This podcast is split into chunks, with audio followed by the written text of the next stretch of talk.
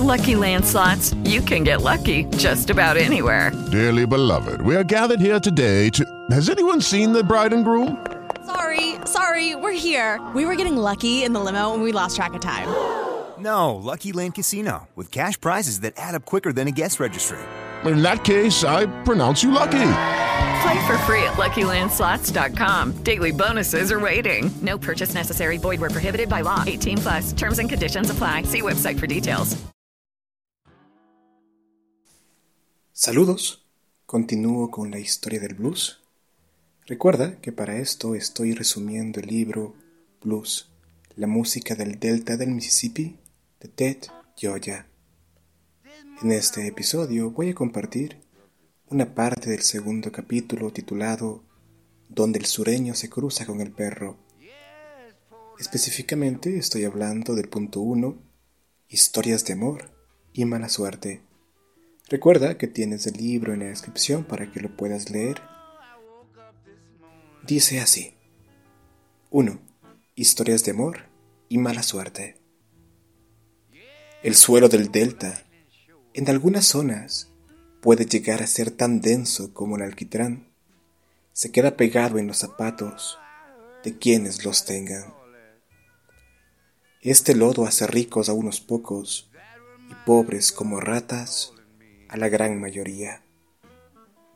El suelo en esta tierra ejerce un cruel dominio sobre la economía de la gente y está tan profundamente incrustado en todo lo que la gente dice y piensa y hace, que incluso la música, se afirma, brotó de él.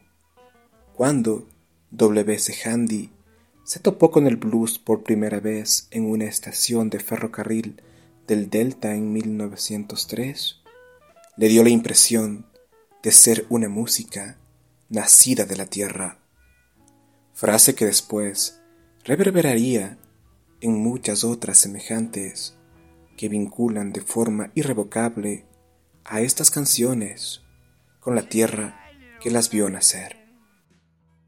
Los músicos que definieron el sonido del blues del Delta se dedicaban a trabajar la tierra. Algunos lo hicieron durante periodos más largos como Howlin' Wolf, que dedicó media vida a ganarse el pan trabajando la tierra, pero otros, en cambio, solo se dedicaron una breve etapa a esta actividad, como Johnny Hooker. Algunos con resentimiento y amargura, y otros con un cierto grado de cariño. Hay poesía en eso. Yo tenía la sensación de que pertenecía a un lugar y que mi trabajo importaba, nos comentaba B.B. King. Pero incluso los que estaban menos encantados con la vida en las granjas realizaron un aprendizaje de una u otra manera, y esa experiencia pasó a formar parte de la música que hacían. No es de extrañar que todavía hoy haya gente que diga que puede oír la llamada de la tierra en el sonido del blues del delta. Teniendo en cuenta los lazos simbólicos que hay entre tantas canciones y la tierra que las engendró, es apropiado que la primera investigación bien documentada sobre esta música procediera de un grupo de personas que se dedicaban a excavar el suelo. Charles Peabody, un arqueólogo de Harvard, no pensaba que descubriría un nuevo tipo de canción cuando llegó al condado de Cahoma, Mississippi, para realizar unas excavaciones el 11 de mayo de 1901. A medida que Peabody dirigía los esfuerzos de sus trabajadores negros, el equipo cambiaba de tamaño entre 9 y 15 personas en función de la tarea a realizar. Se fue dando cuenta de que tenía menos intereses por lo que encontraban en el suelo que por lo que hacían mientras estaban inmersos en sus duras ocupaciones. Los hombres cantaban repetitiva y largamente y la fascinante fuerza de su música siguió cautivando a Peabody tras su regreso a Harvard. Peabody tenía una educación musical bastante limitada y, cuando más lo pensaba, más se daba cuenta de que no podía evaluar las canciones que tanto le emocionaban.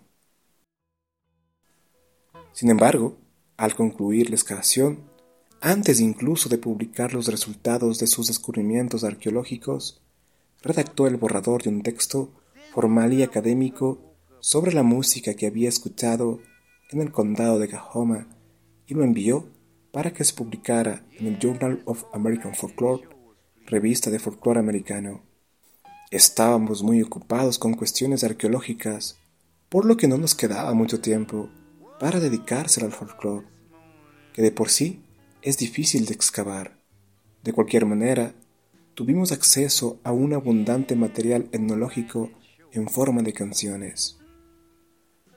Escribió esto con la esperanza de que las aceptaran como sugerencias para futuros estudios y clasificaciones. Ojalá algún otro investigador hubiera tenido en cuenta estas sugerencias y ahondado en la música sobre la que Peabody llamaba la atención en su ensayo.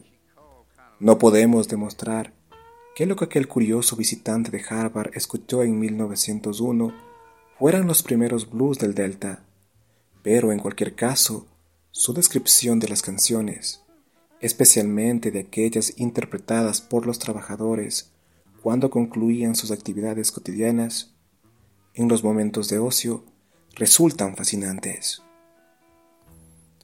Ahí aparecen todos los elementos claves del blues del Delta. Peabody comenta cómo los hombres usan la guitarra para acompañarse mientras cantan, en sus habitaciones o marchando. Menciona las sencillas armonías empleadas y se refiere explícitamente al uso de tres acordes. Describe extrañas alteraciones en la afinación que bien se podrían tomar por disonancias, pero que hoy en día reciben el nombre de Blue Notes. Habla también de los temas de las canciones que invariablemente consistían en historias de amor y mala suerte, como los blues actuales. No debería dejar de mencionar a un negro muy anciano empleado en la plantación del señor John Stubal, en Stubal, Mississippi. Le pidieron que cantara para nosotros una noche muy oscura cuando estábamos sentados en el porche. La canción era como una gaita tocada pianísimo más bien como un arpa judía tocada legato como algo no muy distinto de lo japonés. Consciente de su incapacidad para transmitir lo que había oído, se limita a concluir declarando su ignorancia. Nunca he vuelto a escuchar nada parecido ni a oír hablar de ello. Los buenos aficionados al blues reconocerán de inmediato el hogar de este cantante anónimo, Cuarenta años más tarde, Frank Lomax y John Work descubrirían a Muddy Waters precisamente en la plantación Stubal.